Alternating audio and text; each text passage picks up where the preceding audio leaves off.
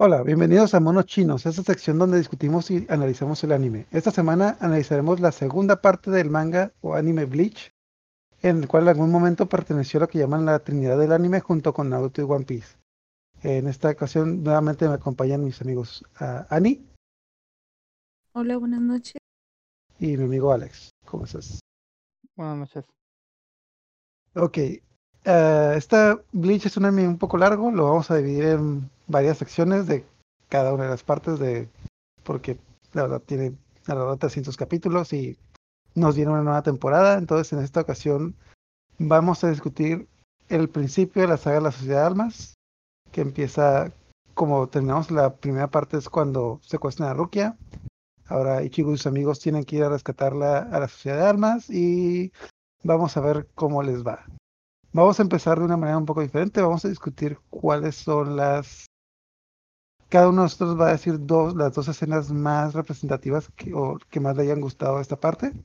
Básicamente desde que van a de Almas hasta el momento en que son derrotados por los capitanes, spoiler, y pasan esas cosas que nos, de, esa muerte que nos dejó con tantas dudas.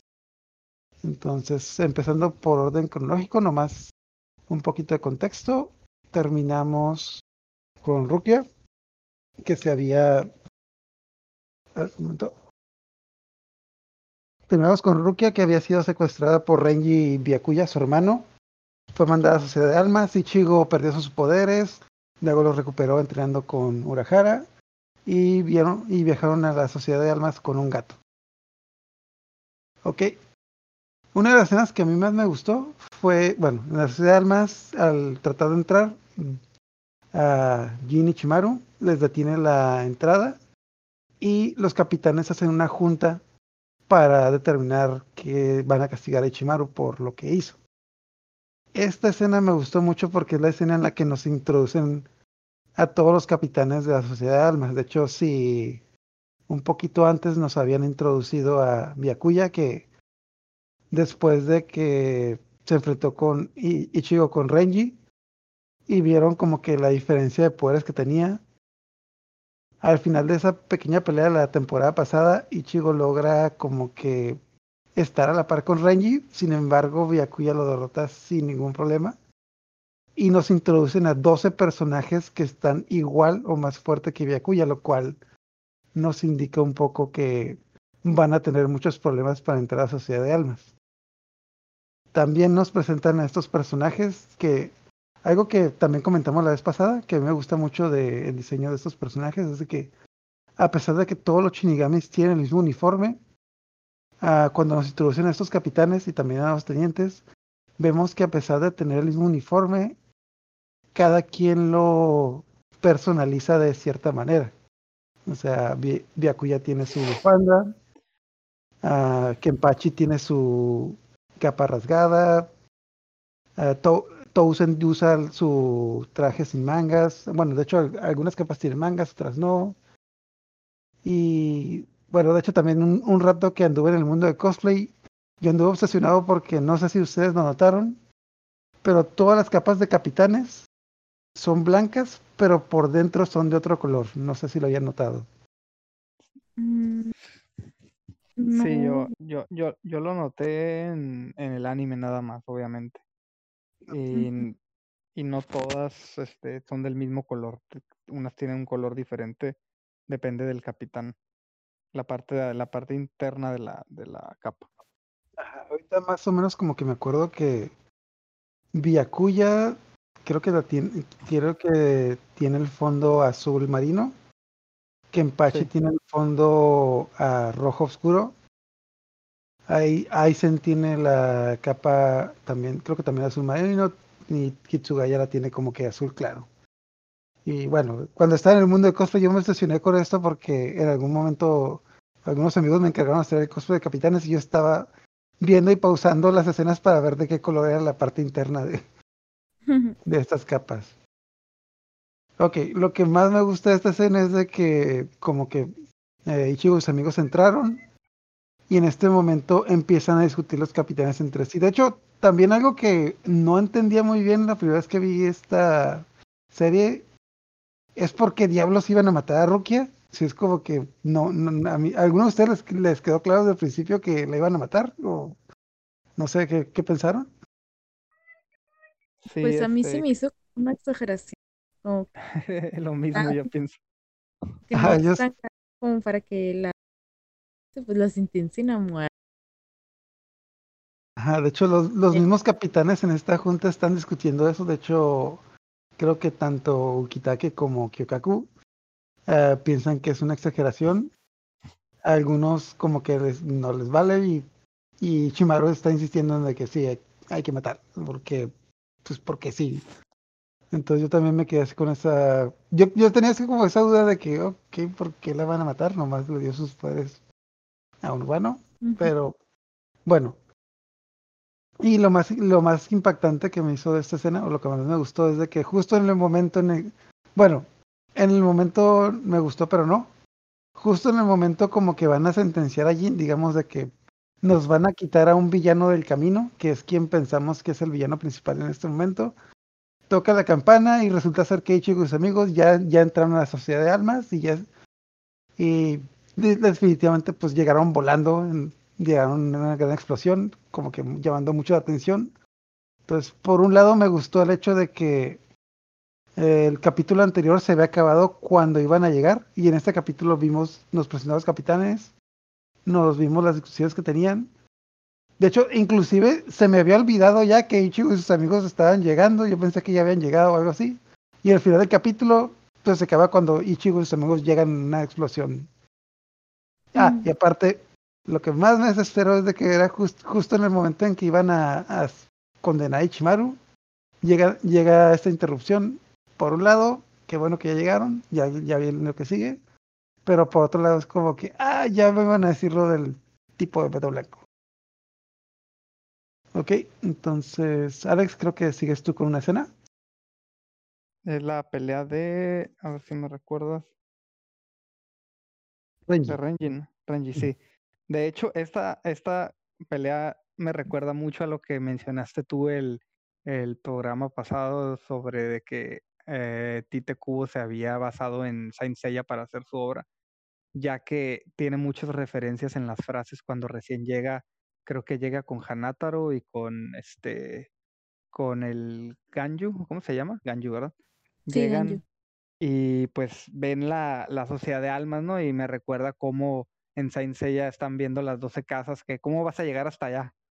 Y de repente sale Renji y pues ya empieza el diálogo y, pues la pelea que tenían pendiente desde la temporada pasada. Y como el, el Ganju le dice, Ichigo, estás, vas a pelear contra un teniente, no tienes oportunidad de hacer esto. Entonces me recuerda mucho a la a cuando eh, vas a pelear contra un caballero de plata, tú, como no tienes oportunidad contra ellos, así como de como, como los rangos van dictaminando su fuerza, a pesar de cuenta, pues que simplemente es un título, ¿no? No importa la, como que la, el título que tengan, simplemente si tú eres más fuerte, pues eres más fuerte. Y aquí no, aquí lo respetan mucho eso entre, entre los shinigamis. Antes de continuar, algo que, ya se volvió a comentar esta segunda vuelta, no sé, mm, acabo de ver la serie otra vez y no había recordado el hecho de que pues Rukia está en el centro de la ciudad y ellos llegaron por la alcantarilla y no y hasta este momento no había hasta ahorita que la vi otra vez y ya sé como que más contexto no me había acordado que ellos, ellos llegaron y estaba Renji ahí, pero Renji debería estar en otra parte. Él estaba ahí porque sabía que iban a llegar y no les dijo a nadie porque se quería pelear contra Ichigo a pesar de que eso también era como que un crimen o obedecer órdenes. No sé si sí. también lo Sí, sí, sí. De hecho, sí llega por ese lado porque como que no sé si intuye o ya sabe que van a llegar ahí y pues él quiere pelear con él antes de que los demás peleen. De hecho, Renji le menciona, a pesar de que me derrotes a mí, va a haber muchísimos más y más fuertes que yo que te van a detener. Y pues Ichigo le dice, no, pues yo los voy a derrotar a todos, no me importa, ¿no? Entonces, este, ahí pues ya empieza la pelea y, y pues flashbacks, diálogos, y entonces, este, con la, con la parte donde este Ichigo empieza a, a pues a ver qué tan fuerte ya es Renji en serio y cómo él va desarrollándose también durante la pelea y al final como Renji pues es derrotado y se Y, y, él, y es, se me hace que aquí es donde está el punto de inflexión cuando él ya entiende pues que, que de plano él ya tiene que, que cambiar, pues que ya no es nada más obedecer órdenes y, y, y sino que ya empieza a recapacitar pues de que tiene que, que hacer algo por su amiga, pues no, no, mm. no, no nada más el, el hecho de, de, de, hacer las cosas por, por este, ¿cómo te diré? Como por las reglas, ¿no? Seguir las reglas. De hecho, también te digo, uh, ya acabo de ver otra vez la serie. Ajá. Y esta vez, como ya tengo esa información de lo que estaba pasando, noté sí. muchos detalles que no había notado la primera vez. Por sí. ejemplo, cuando Renji va, va a arrestar a Rukia, le sostiene la espada, o sea, le apunta con la espada varias veces, pero la mano le está temblando, o sea, realmente le está temblando la mano porque no quiere, no la quiere atacar. Ajá. Y la otra es de que en esta vuelta, eh, Ichigo, no, no, creo que se había peleado contra Ikaku, el Madrame. Y Renji, y Renji, como que sí sabía que, de hecho creo que tuvieron una junta de los tenientes antes, y él sí sabía que Ichigo estaba por ahí. Pero los tenientes los mandaron a otro lado por no me acuerdo por qué, etc, lo que sea. Pero Renji se quedó ahí porque quería pelear contra Ichigo porque como que él se bueno otra cosa muy importante lo que mencionamos hace rato Renji no sabía que iban a matar a Rukia pensó que nomás iban a meter a casa lo iban a hacer algo y ya. De hecho cuando la están arrestando a Renji menciona muchas veces de que Rukia se tiene que rendir porque le van a le van a meter más años a su condena pero nunca pensó que le iban a matar. Entonces hasta cierto punto esta pelea es más que nada como que es, bueno, a mi, a mi parecer fue como que la conciencia de Renji de que uh, muy dentro de él quería que Ichigo la rescatara a Rukia, pero a su vez es como que decía, no, no, no, es que él no la puede rescatar, lo tengo que detener para enseñarle que no se puede, porque él tiene que entender que no se puede, por eso mismo no lo estoy haciendo yo. Exactamente, sí. Sí, Ajá. sí, sí, es, eh, es, es, lo que a él lo hizo entender que sí se podía, pues que sí había manera de, de, salvarla, porque si él dejaba que Ichigo la salvara, entonces él iba a quedar como, él hizo algo que yo pude hacer y no lo hice. Entonces sí. Y otro detalle que también mencionaste, lo de la comparación sencilla, la cosa por, bueno, algunos, algunos atacos de la vieja escuela me van a odiar por esto, pero la cosa por la que mí me gustó más esta saga de Bleach que la saga de las 12 casas de Senseiya es que la saga de las 12 casas se me hizo muy lineal, o sea, vamos a subir las escaleras, vamos, vamos a subir las escaleras y vamos a vamos a pelear contra estos sujetos y aquí no, es como que están todos por su cuenta y la idea es esquivar a los capitanes y llegar esquivar a los capitanes y llegar a la pues llegar, llegar con Rukia. La idea no es pelear, sino que llegar a la meta. Entonces eso es algo que me gustó más que de lo que viene en Sencilla. De hecho, ya luego llegaremos a la parte en la que algunos sí siguieron el plan de sigilo, mientras que Ichigo no, pues, me voy en línea recta y voy a pelear contra quien pelee. Sí, e incluso se separan, ¿no? Los, los que van en rescate de Rukia, no, no todos se van por el mismo lado como en Sensei, que todos juntos y de repente ya se separaron, pero porque no porque quisieran, sino por las circunstancias. De hecho, nuevamente, Ichigo estaba escuchando la cantarilla, Chat estaba estaba yendo como que de casa en casa y se estaba quedando a dormir como que en almacenes. Y los que fueron más inteligentes, que fueron Orihime e Ishida, consiguieron los trajes de Shinigami para pues pasar desapercibidos. Ah, sí, eso sí es cierto. Ok. Ana, ¿algo quieras mencionar hasta ahorita?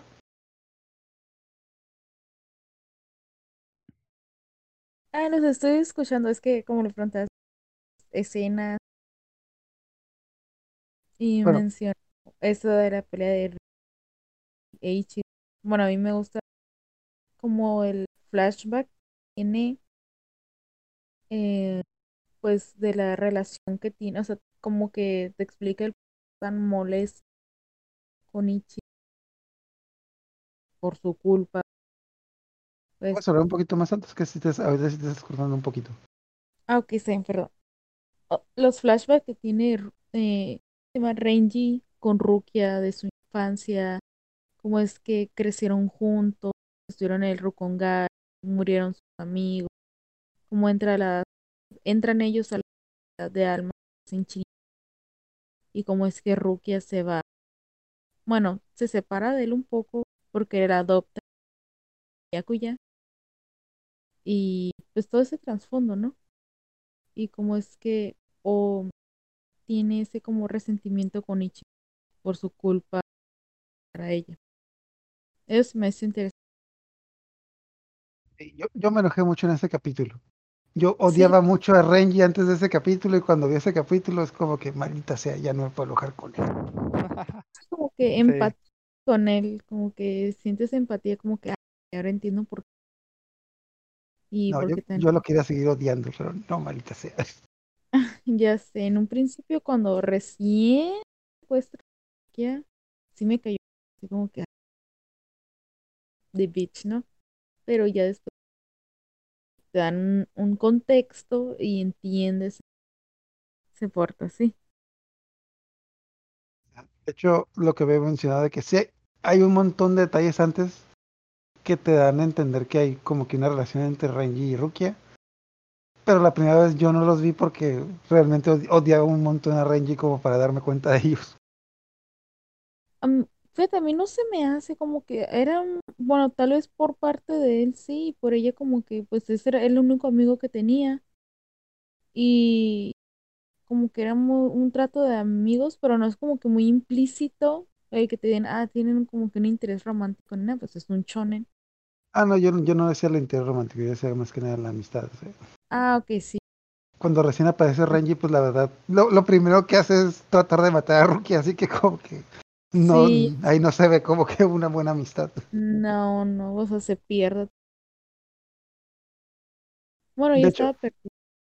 Otro detalle de que, eh, bueno, si leyeron el manga, creo que eh, mucho después pusieron un capítulo extra, que es creo que el capítulo menos uno, en donde sale un capítulo antes del capítulo 1 de cuando Rukia va al mundo, al mundo de los vivos y cuando Ichigo conoce a sus amigos en la escuela. Ah, lo llegaron a ver ustedes eh, en el manga o en el anime lo pusieron, pero en el anime lo pusieron como en el capítulo 500 y tantos.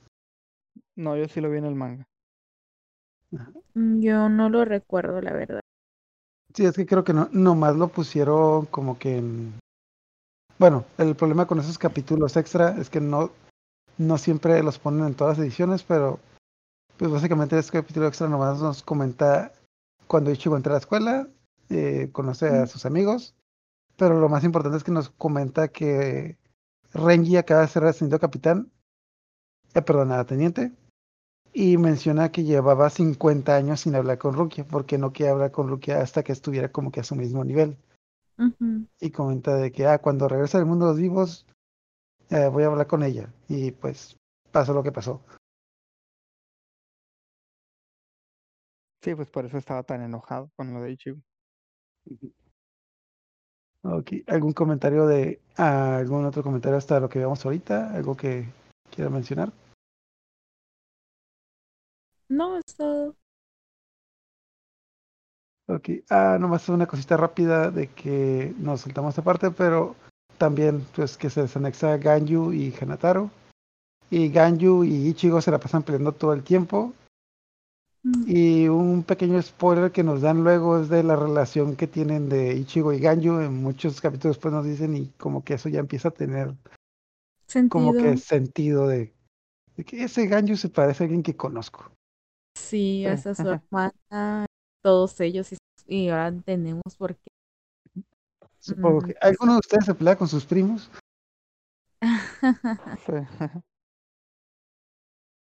Pero pues por eso era, por eso era tanto el parecido de este personaje. Ay, se me olvidó el nombre. Ay, no, no, no, Ah, el hermano de Ganju, de Ajá, el hermano de Ganju. Cayen, Cayen, ajá. Ándale. Sí. De hecho, en un principio yo pensé que era porque también Cubo reciclaba como que muchos diseños de que hay muchos personajes que no tienen nada que ver y se parecen, pero no ya. Como que ya luego sí Mm, de hecho, el papá de Ichigo tiene el mismo apellido, creo que. Pero bueno. Se lo cambia. Ajá. Y se adopta Kurosawa. Ajá. Entonces, de hecho, el papá de Ichigo sí tiene mucho parecido con Ganyu por obvias razones. Sí, sí. Sí, que veremos más adelante. Ok, entonces la siguiente escena que a mí también me gustó mucho fue, ok, después de que llegan, se pelean, la mayoría de ellos, algunos se ocultan, nos muestran esta escena de que los capitanes se vuelven a reunir, no todos, pero de repente los vemos caminando por ahí, platicando entre ellos, lo que sea. Y tenemos como que este momento de lucidez después de que derrotan a Renji. creo que eran Hinamori y la teniente de Aizen y Kira, el teniente de Jin, van y ayudan a Renji. De hecho, ah, también algo que me gustó. Sí, estaba mencionando desde que después de la pelea con Renji, que tenemos esta junta de los capitanes, Momo y Kira van a ayudar a Renji. De hecho, nos están dando como que estas pistas de que Momo y Kira eran amigos de Renji, que ya muy más adelante vemos que, pues sí, que tanto, tanto ellos como, ah, ¿cómo se llamaba? El teniente de Towson, Hyuhei, no, no me acuerdo cuál es su nombre, que ellos eran amigos. Hisagi, Hisagi, ¿no? Ah, Hisagi. Ah, no, Hisagi. Bueno, Hisagi Hisagi, creo que uno de su nombre es su apellido, como sea. Entonces, Hisagi. tenemos como que este momento de respiro después de que derroten a Renji. Vemos que Renji a partir de este momento también quiere rescatar a Rukia y también vemos que pues varios de los tenientes son amigos de ellos y no todos, no todo el mundo está de acuerdo con asesinar a Rukia. De hecho, mucha gente empieza a comentar de que es una exageración. Y también Aizen nos da esta, este gran momento de que, ah, es que algo está pasando y yo voy a hacer algo. Entonces, en este momento es como que la primera vez que vemos que un capitán, que es como que de las personas con más poder y más rango en la sociedad de almas, va a haciendo algo para salvar a Rukia. Entonces, para este momento, pues a pesar de que ya como que derrotaron a Ichigo y los demás están ocultando por ahí, vemos como que tenemos un aliado aquí que nos va a ayudar. Y al final del capítulo, pues, mm, ¿cómo explicarlo? De que este, esta persona que nos iba a salvar resultó que está bien muerto. O sea, entonces, bueno, es algo que discutiremos después de la sinopsis de que quién, quién habrá asesinado a ese, pero yo también me saqué, bueno, principalmente me saqué mucho de onda porque obviamente sabía que Ichigo ni sus amigos lo pudieron haber asesinado tanto por que no era su objetivo como que como no están al nivel. Y segundo es de que pues ya se nos ya se nos pone esta segunda trama de que aparte de que tienen que rescatar Rukia, los mismos capitanes también se ponen al, pues, los mismos capitanes te ponen más alertas debido a que piensan que Ichigo y sus amigos fueron los que derrotaron a, bueno, asesinaron a Ice, entonces ya las cosas se empiezan a complicar un poquito más. Entonces, no sé, ¿algo más que quieran decir de esta escena o de, de este momento en el, que en el que vamos? Sí, este, yo, yo cuando pasó eso, la verdad, de tantos personajes que se estaban introduciendo en esta, en esta saga, era como que imposible yo hacerme una idea de qué onda, qué pasó, o sea, no, estaba, muy difícil la verdad. Bueno, ya llegaremos a ese punto. Ah, el otro detalle también, ahorita que lo volví a ver nuevamente, la escena, no sé si también notaron que la escena en la que Aizen y Jin están hablando en la junta, nos la presentan de dos maneras cuando recién están hablando en la junta, están discutiendo a Aizen y Jin cuando los demás capitanes se están yendo. Y justo en el momento en que Aizen empieza a desafiar a Jin, en el fondo sale que está, en ese momento está caminando Hitsugaya. O sea, se está yendo, entonces nomás lo ponen de fondo.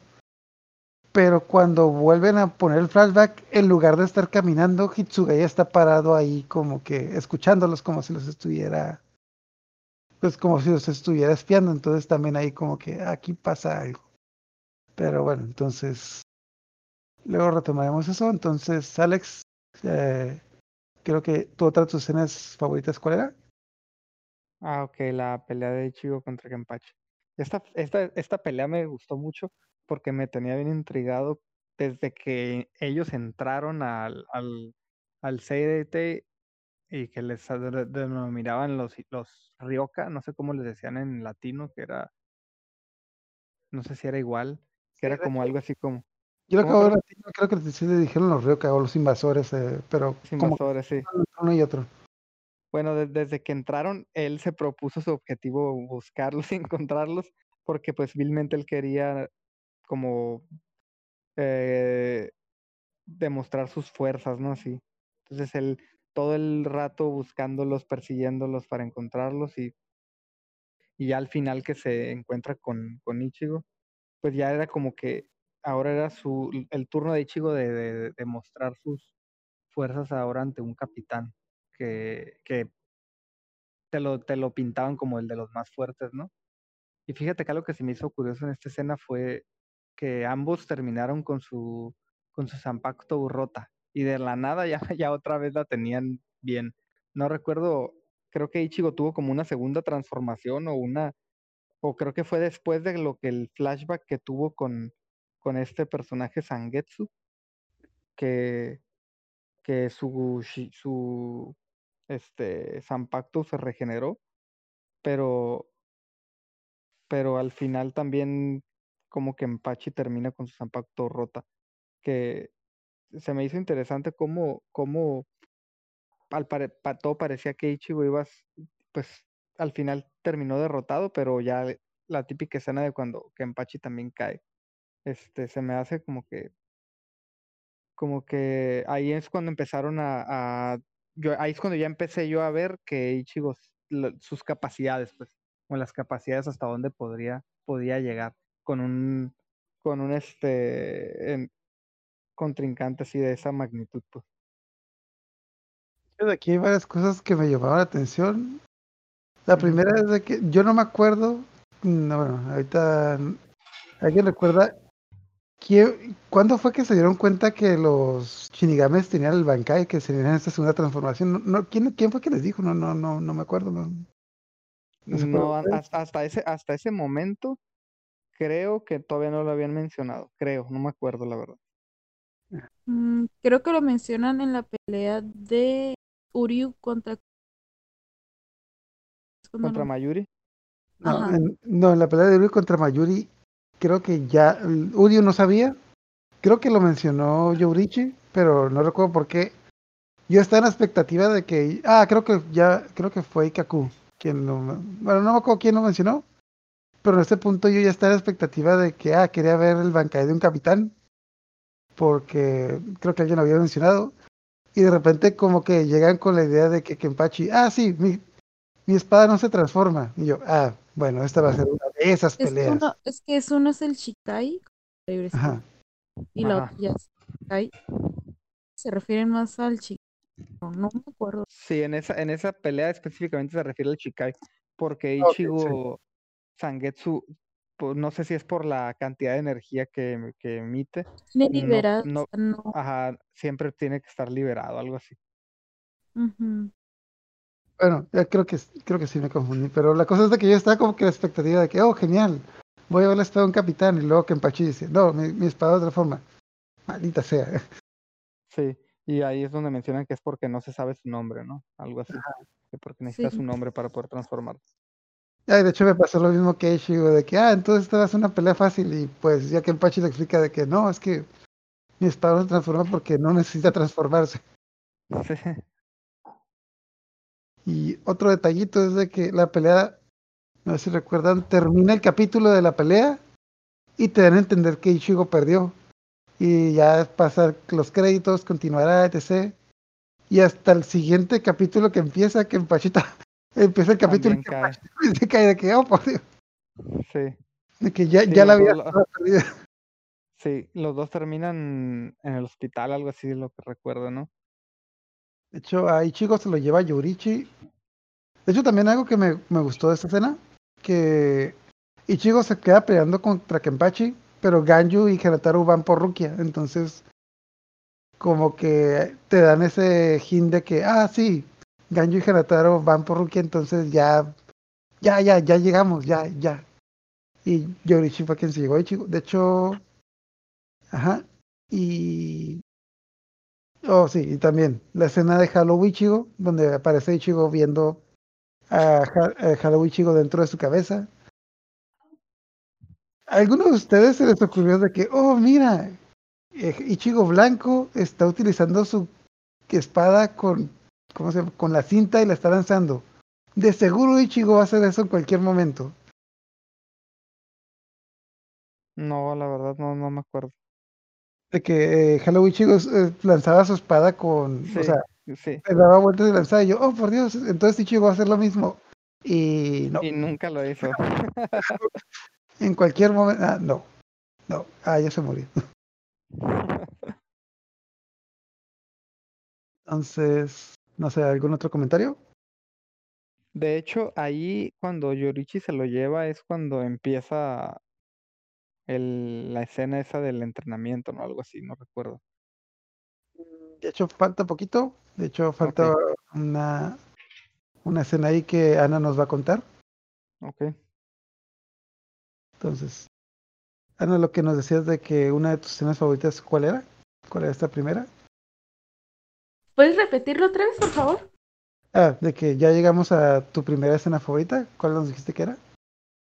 Era la pelea de Uryu con Ishida. No, antes, ¿no? ¿Tú antes? ¿Antes? Mm, creo que es la pelea de... Bueno, cuando van como a intentar rescatar a Rukia por primera vez, es contra Ganju, eh, Hanataro contra Byakuya. Y se topan a Byakuya ahí en la entrada. Y pues eh, Ganju se entera que quien mató a su hermano fue Rukia, quien pues va a ir a rescatar. Ah, sí, no me acuerdo de eso. Sí, es como que un shock, así como que, oh, wow, la mujer que mató a mi hermano, que rescatar, y luego viene su hermano que es, no sé, un todopoderoso, que no tiene oportunidad de ganar, está esta disyuntiva si ayudarla o no ayudar pero al final todos sabemos que accede a ayudar. De hecho, aquí es donde vemos por primera vez la espada de. Sí, de hecho, sí, cuando libera su Shikai y fue como que, oh my god. Ah, de hecho, bueno, ya que la vez pasada hablamos un poquito del doblaje, la escena en la que Byakuya libera su Shikai, bueno, supongo que muchos quedamos a expectativa de que, oh por Dios, ¿qué va a pasar? Y la espada se hace pedazos y es como que. ¿O por qué la suelta? Ajá. En esta escena sale una escena en la que Rukia grita, pero así como que con un montón de desesperación. Como con mucho sentimiento. De, sí, de hecho estábamos hablando de esto en el episodio pasado, de que a mí en lo personal no me gustó este doblaje que le pusieron a, a Bleach o sea, no, como que no todos le hace como que match con sus personajes, no sé.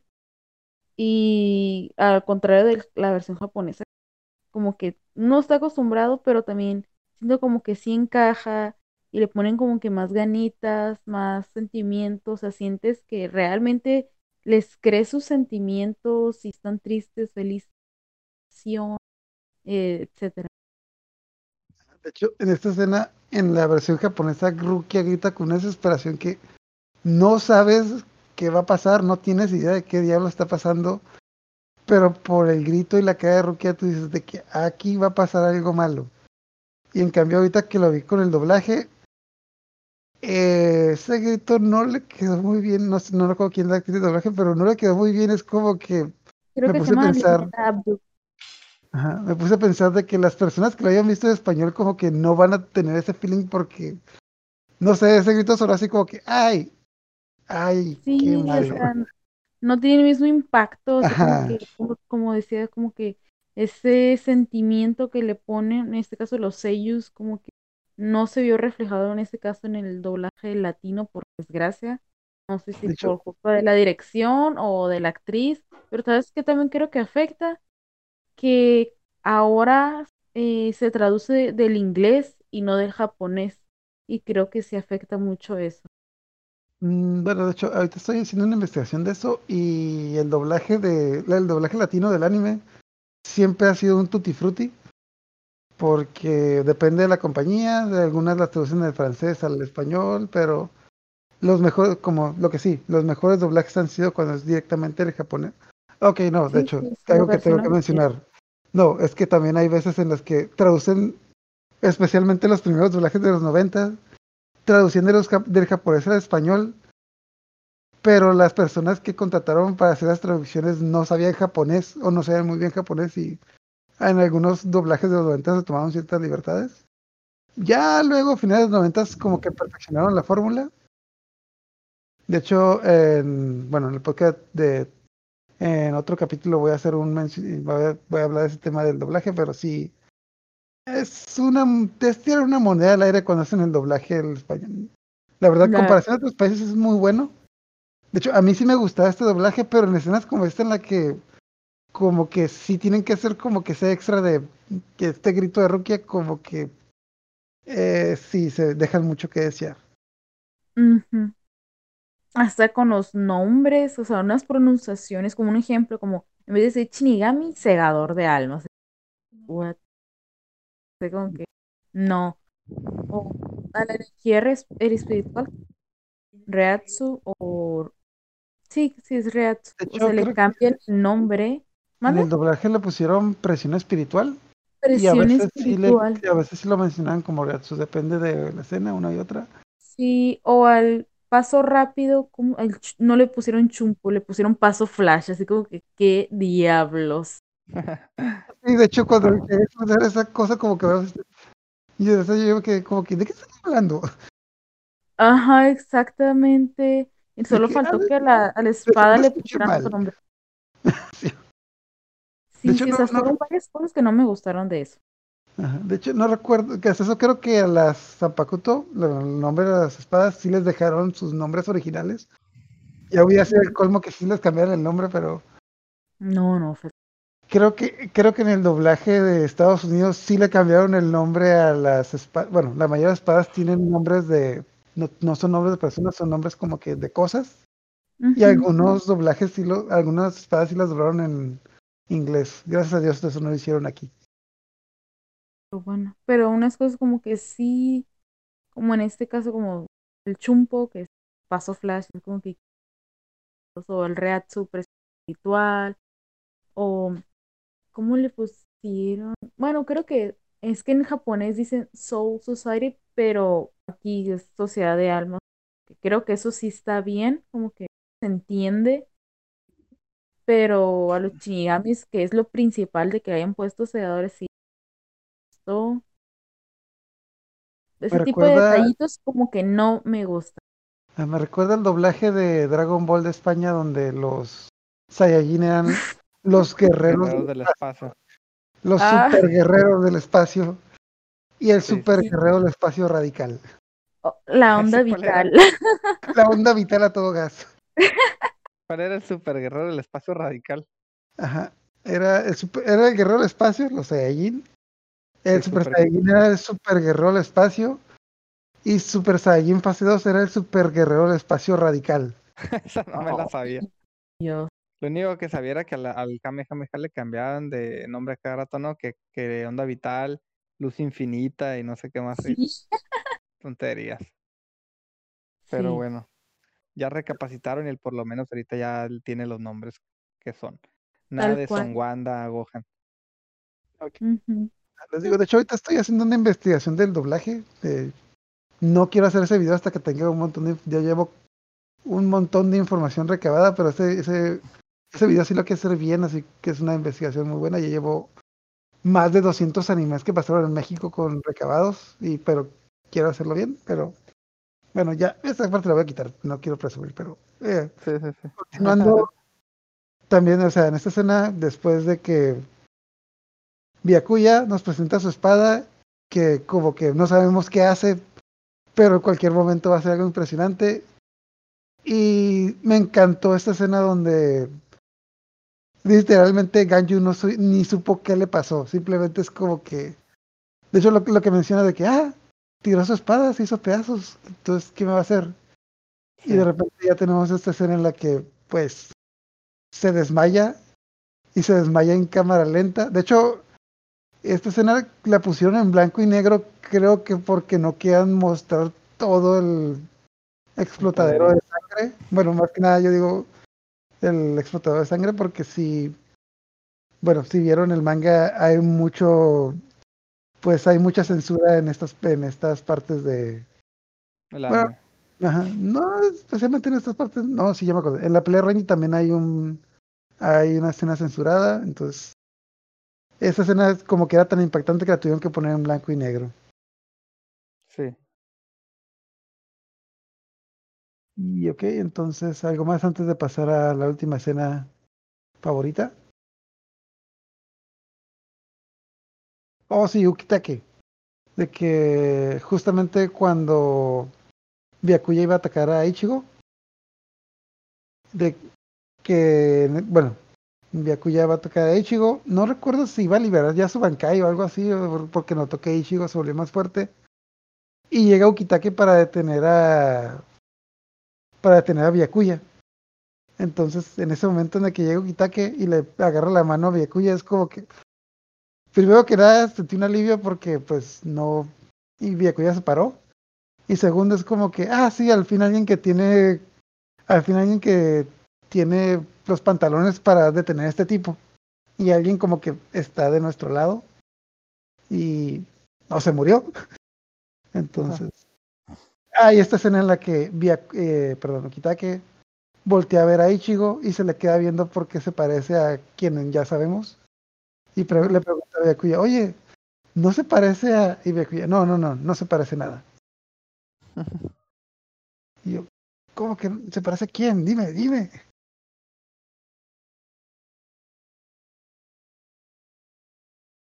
Ok, ¿algún otro detalle antes de pasar a nuestra última escena? No, ah, todo bien. Ok, entonces, Ana, dinos cuál es la otra escena que, tu otra escena favorita de esta serie, de esta parte, perdón, de esta temporada. Mm, ¿Qué otra escena? A ver. Creo que sería también cuando Ichigo descubre que Yoroishi no es un gato, sin su curioso. sí, es clásica. Oh, de hecho, hace rato que mencionaste lo del lo del tercer opening, en el tercer opening que sale Yurichi como persona.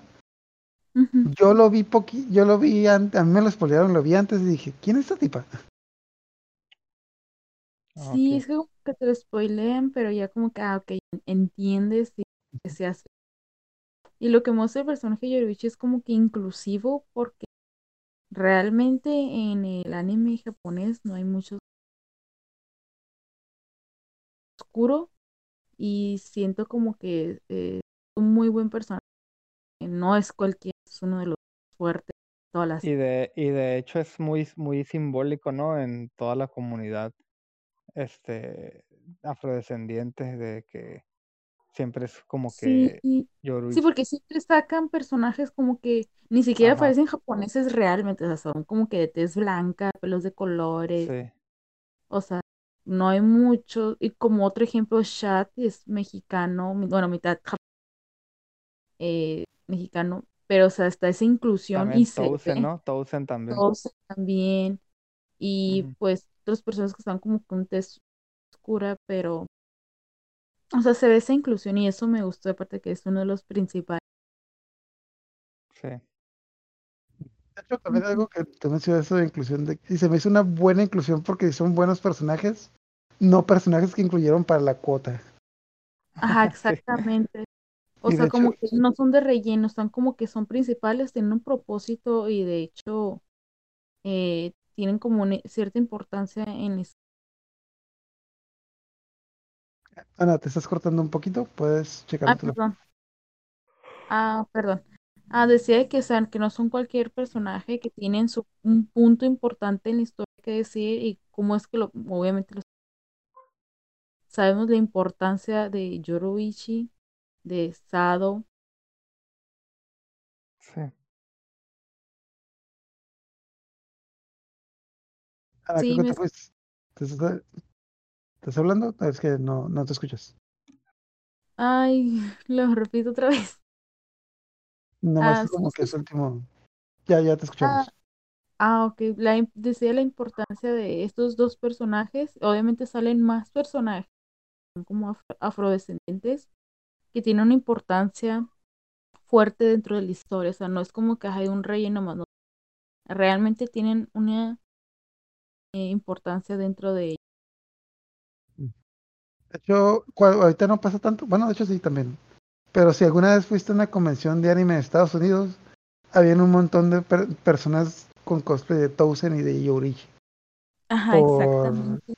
Por obvias razones. Sí, Aunque no... eso bueno. Ajá, sí. Aunque había, había gente, bueno, personas afrodescendientes que no les gustaba Bleach, pero les gustaba el anime, pero hacían cosplay de esos personajes porque pues no había mucho, bueno, no había mucho de dónde escoger, aunque también ahorita que me acuerdo, en Estados Unidos no son tan ojetes con los cosplays si tú eres, no importa de qué color tengan sus pies, si eres gordo, chaparro, alto, moreno, tete blanca, lo que sea, en Estados Unidos no te hacen tanto bullying como aquí en México. A contrario a lo que la gente pensaría, en Estados Unidos la gente al menos en esas comunidades de anime, sí son muy abiertas con los cosplays y nadie te dice nada. Mm, y así dirías. ¿Y nos ibas a comentar algo de una pelea ahí que hay como que al final de esta temporada, Ana? Eh, creo que la comenté. Ah, sí, la de Uryu, Kurutsuchi, bueno, es Mayuri también.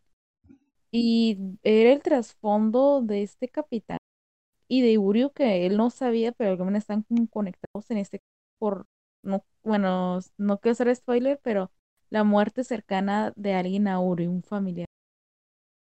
Y descubrir que él fue quien lo mató y o sea, aparte que lo sus bajas así de que no me interesan ya esto porque este capitán está es como un científico loco y está con disecar o coleccionar como que gente, no sé, gente especial, o sea, no cualquiera, y se interesa Quincy y eh, Urius se enoja y más, pues mató a esa persona importante para él. Y además ve cómo maltrata a su hija asistente, entre comillas, y la trata como basura, o sea, basura total. Y ve eso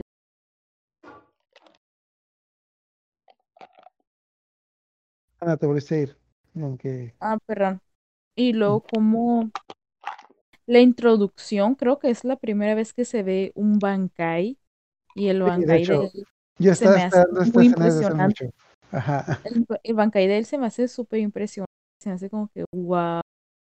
Y también que en este punto Ichida no sabía que los que los Shinigami tiran Bankai, entonces se, se impresiona un poco, bueno, se sorprende un poco más de lo normal. Sí, y es que en, este caso, pues solo los capitanes en este punto tienen Bankai, o sea, los demás son puros Shikai.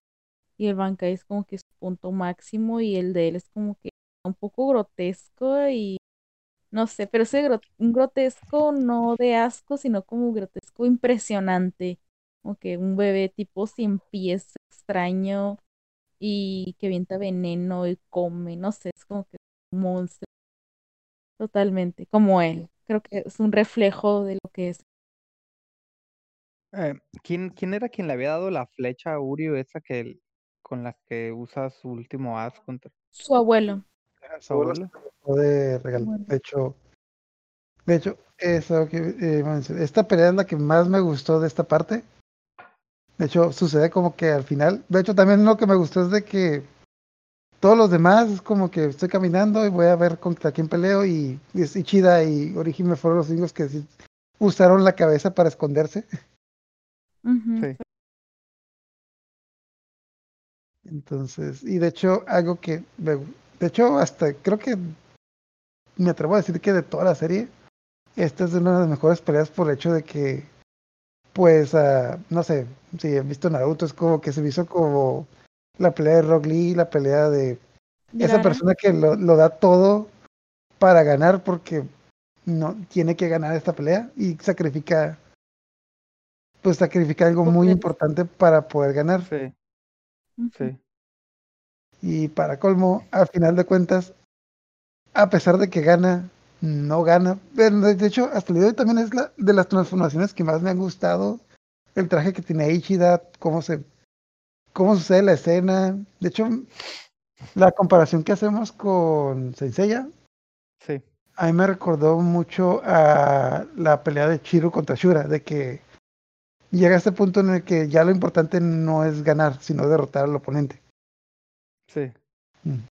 Y, no, y hacen ese sacrificio, digamos, enorme. Y bueno, y, y pues Ichida se queda sin lo más preciado. Y el, loco este es el de Tomo se les escapa, o sea, con sus artimañas que tiene.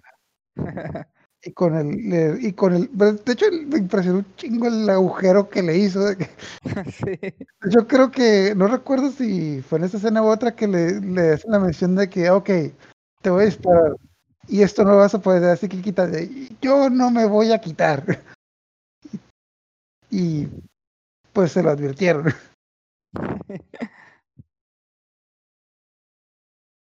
¿Alguna otra cosa que quieras mencionar, Ana? Eh, no, sería todo realmente. Ok, entonces si llegamos al final de, esta parte, Ichida logra, a pesar de que no mata a Mayuri, lo logra derrotar. Entonces sube las... De hecho, esa escena en la que está subiendo escaleras y literalmente se está, pues, se está deshaciendo, se le están cayendo las plumas de sus alas. Entonces tiene mucha pesadez porque, bueno, también al final de cuentas Mm, creo que no, él no sabía qué le había pasado a los demás y llega llega para pelear con Rukia, bueno, llega para rescatar a Rukia y ahí está parado Tausen esperándolo. Y pues no conocemos a este personaje, no sabemos qué hace, pero sabemos que Ichida no está, no está listo para una pelea y pues lo derrotan de un solo golpe. Entonces, y aquí llegamos al final de esta parte con que fue un rescate como que muy malo, a todos los hicieron pedazos y todos terminaron en la cárcel o bajo tierra o por ahí, entonces también aquí nos empieza esa duda de que, ¿y qué va a pasar ahora? Creo que en este punto faltaban 14 días para que ejecutaran a Rookie, entonces estamos a la estamos con la idea de qué es lo que va a pasar. Pero bueno, esta fue la sinopsis, entonces pasando a otro punto. En este punto que asesinaron a Aizen, que es un, creo que es una de las cosas más importantes que pasó en esta parte. ¿Ustedes quién creyeron que mató a Aizen? Jin. Sí, yo creo que era el más, el más cercano.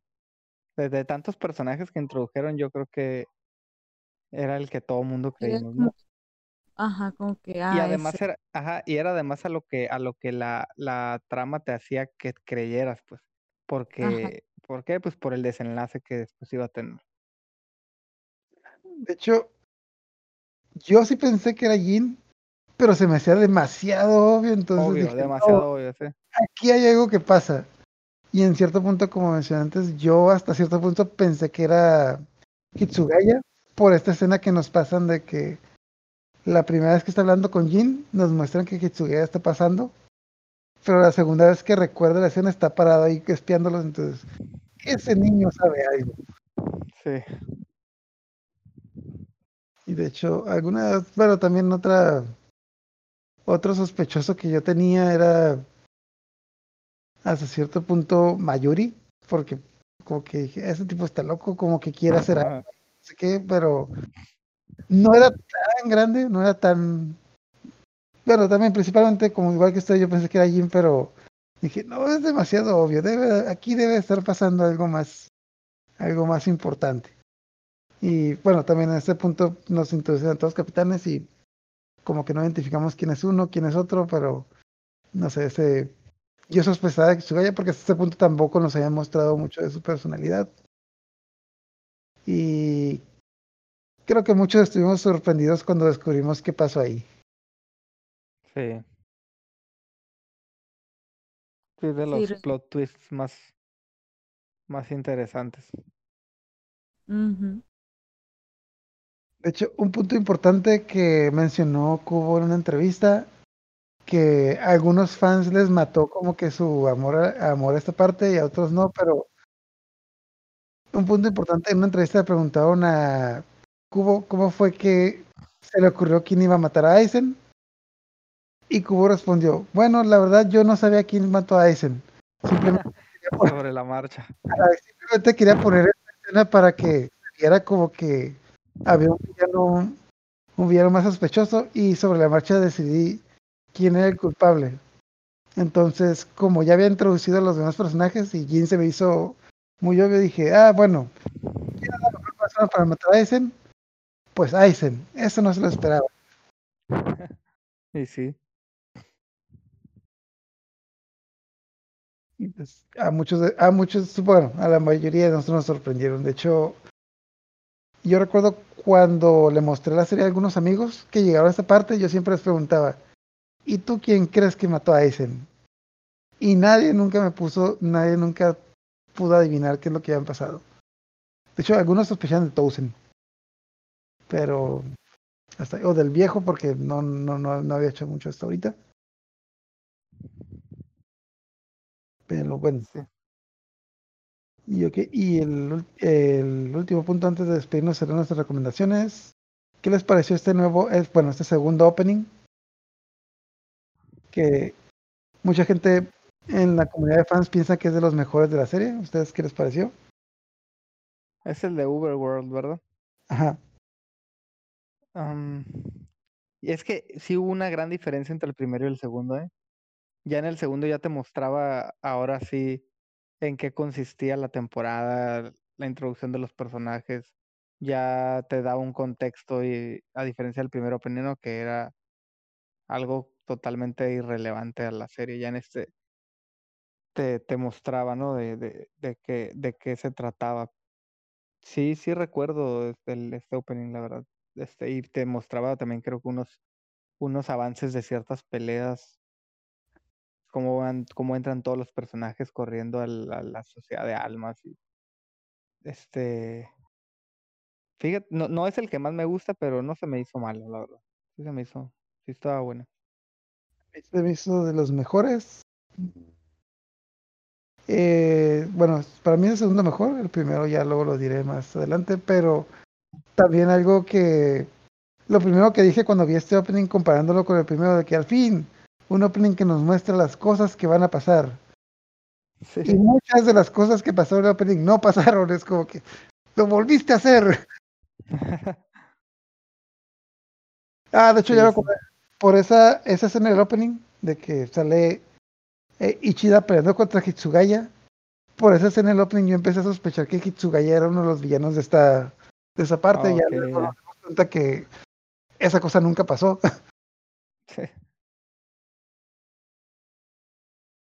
Entonces, esa, esa escena, la escena de Chat peleando contra Phone, que también estábamos, que también yo estaba esperando que, ah, mira, la flaquita va a hacer algo.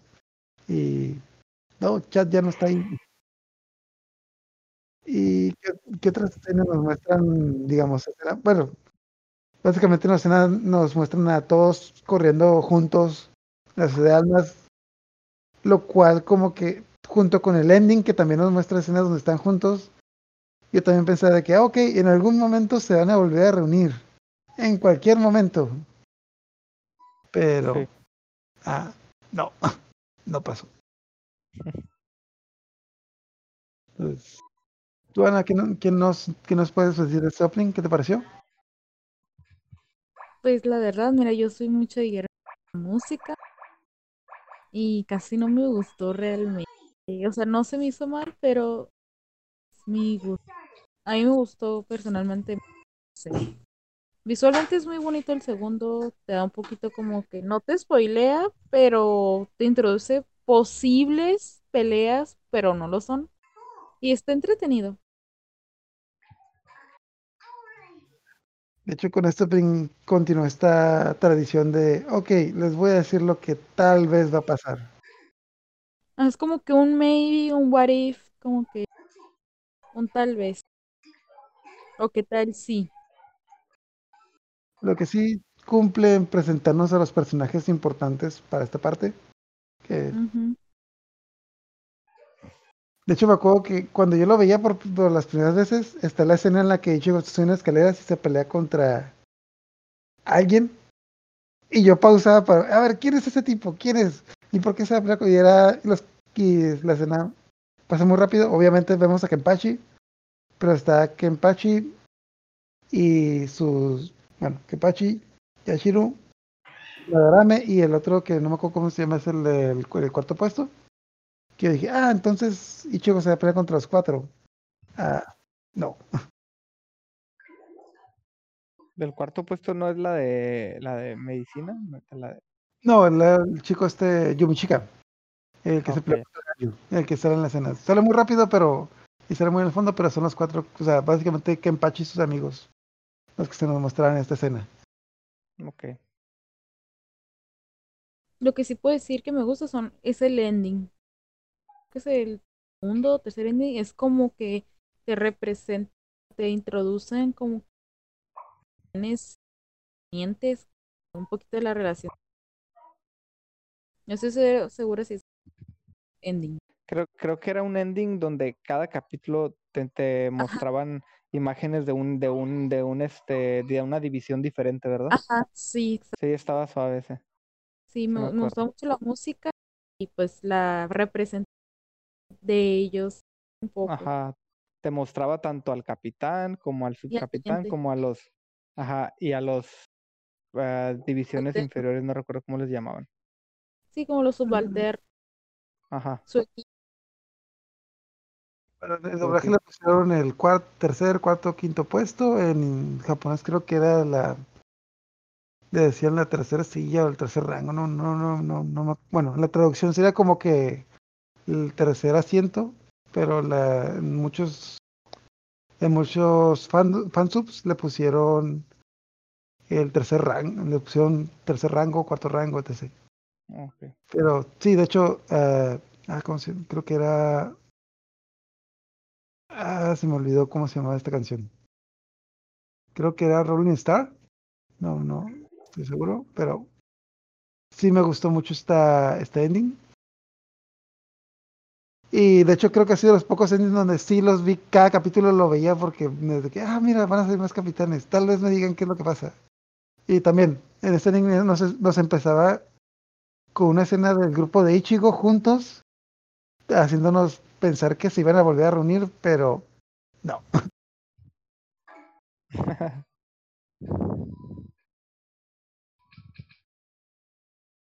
ok, eso sería todo por esto sería todo por este capítulo. Nomás vamos a hacer unas recomendaciones de que para los que lo están escuchando, si les gustó esta parte de, bueno, específicamente esta parte de Bleach, pues si nos pueden decir algunas algunas recomendaciones de si les gustó esta parte, qué otro anime les va a gustar en mi caso, pues yo, yo empiezo. Como tú mencionaste, Alex, esta parte se parece muchísimo a la saga de las 12 casas de Seiya. Entonces, demasiado. se me hace muy raro que a estas alturas hayan personas que en México que no hayan visto Seiya, pero para esos otakus jóvenes, si le pueden dar una vuelta a Seiya, créeme, y les gustó mucho Bleach, no se van a arrepentir. Si se les hace muy viejo, también les puedo recomendar que vean eh, los Canvas, que es un es precuela slash remake, pero tiene lo mejor lo mejor de Senseiya con una mejor animación. Entonces, bueno, Alexana, ¿ustedes qué le recomiendan? Pues fíjate que mencionan mucho a Yuyu Hakucho también de que, o sea, que es un poquito similar a, a Bleach.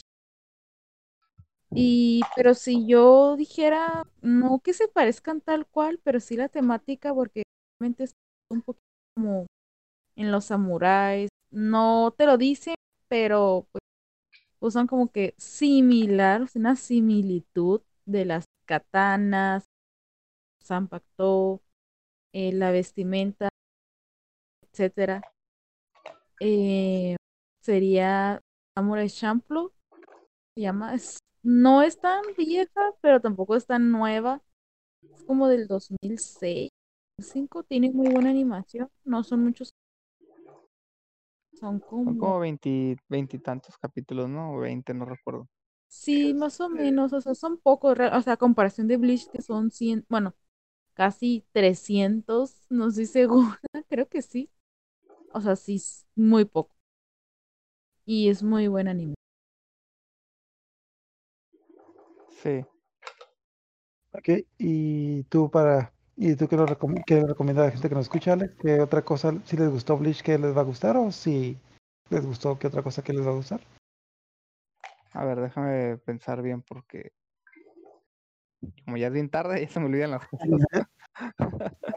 lo que piensas, algo que me acordé del capítulo pasado que no mencioné, que pensamos que era Yu Yu Hakucho el anime en el que se basó Taikubo para hacer Bleach, pero no, ya revisé la entrevista y el anime que los años que se basó, eh, se basó para hacer Bleach, aparte de Yu Yu Hakucho, perdón, aparte de Senseiya, era el anime de Gege no Kitaro.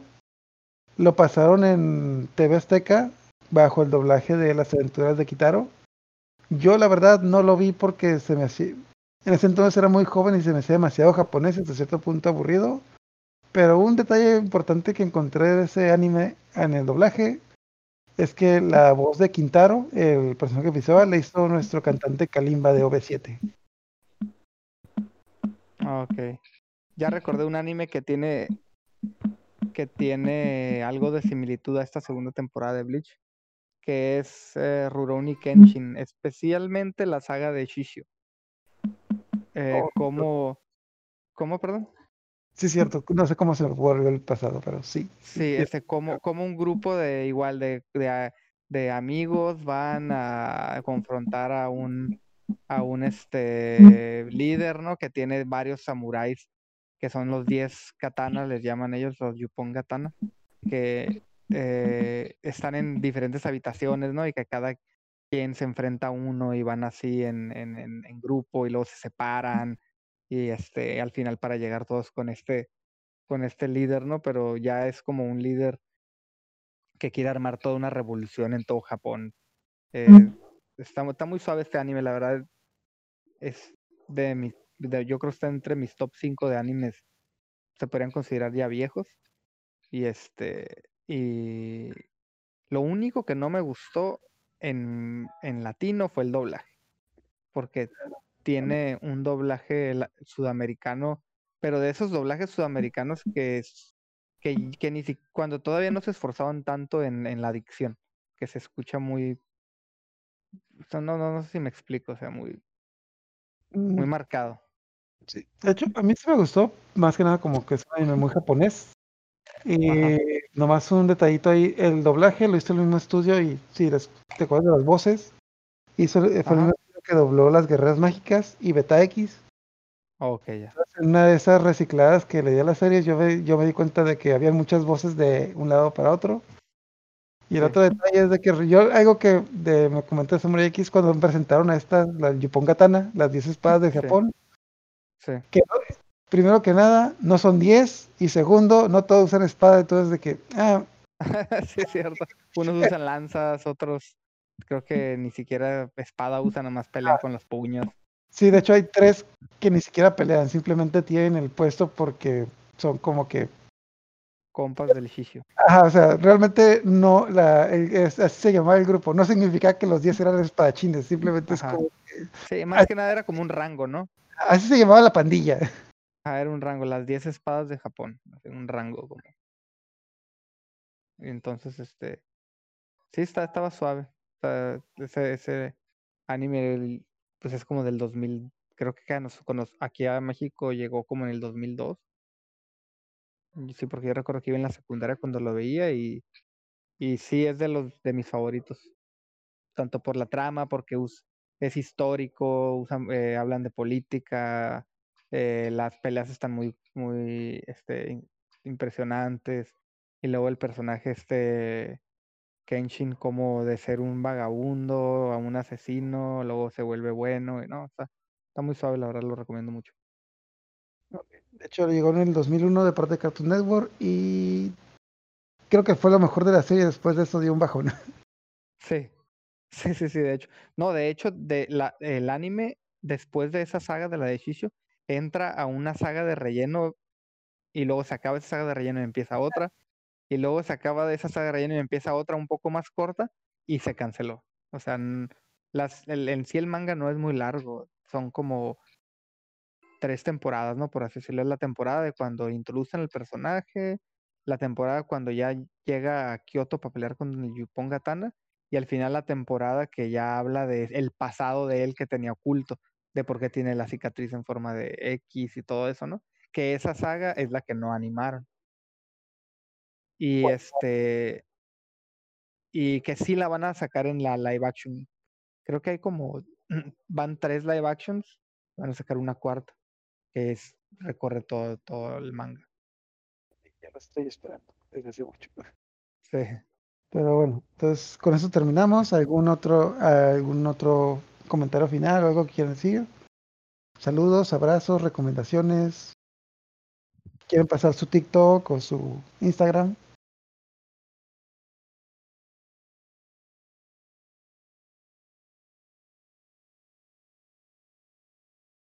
TikTok. ¿Algún, otro, ¿Algún último comentario? Ana, Alex.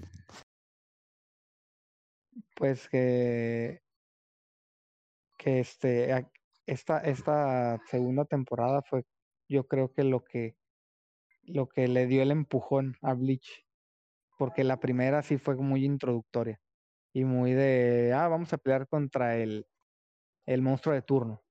Y ya esta es como que la que le dio el empujón, meter tantos personajes, cada uno con sus características y la, y la, la historia esta de que cada, cada personaje tenía su rango y su estilo y todo. Este, yo creo que fue lo que le dio el éxito a la serie. Para mí también.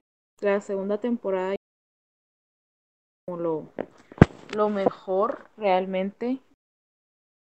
Y fue como que el punto alto en toda la serie para mí. Fue como igual. Tengo algunas otras partes favoritas, pero definitivamente sí admito que esta es de las mejores partes.